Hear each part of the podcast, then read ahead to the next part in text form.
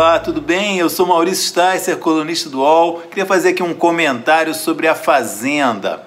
O programa começou na terça-feira à noite e menos de 48 horas depois só se fala de Jojo Todinho. Eu acho que isso pode ser ruim para ela dentro do reality show.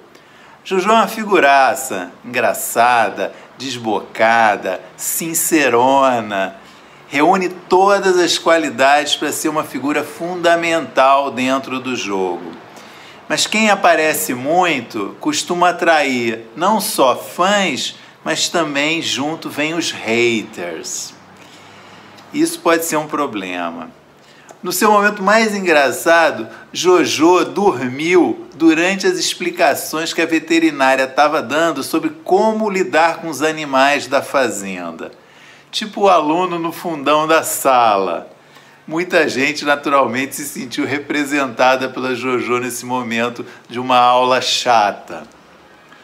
Muito à vontade com seu corpão, Jojo também já causou grande rumor, polêmica ao tomar banho e deixar os seios à mostra.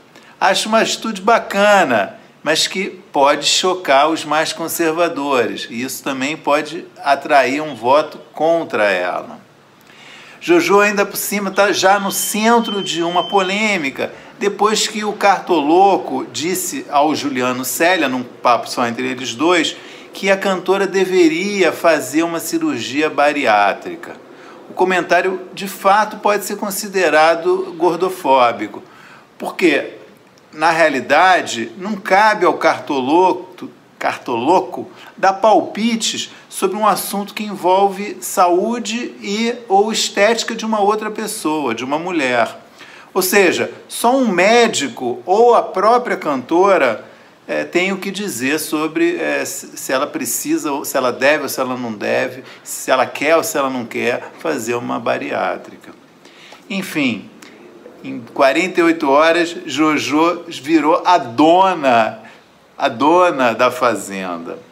Eu só espero realmente que ela não queime a largada e sobreviva ainda por muito tempo no jogo, mas é ela corre risco por estar atraindo tanta atenção muito rapidamente. Isso não costuma ser um bom sinal dentro de nenhum reality.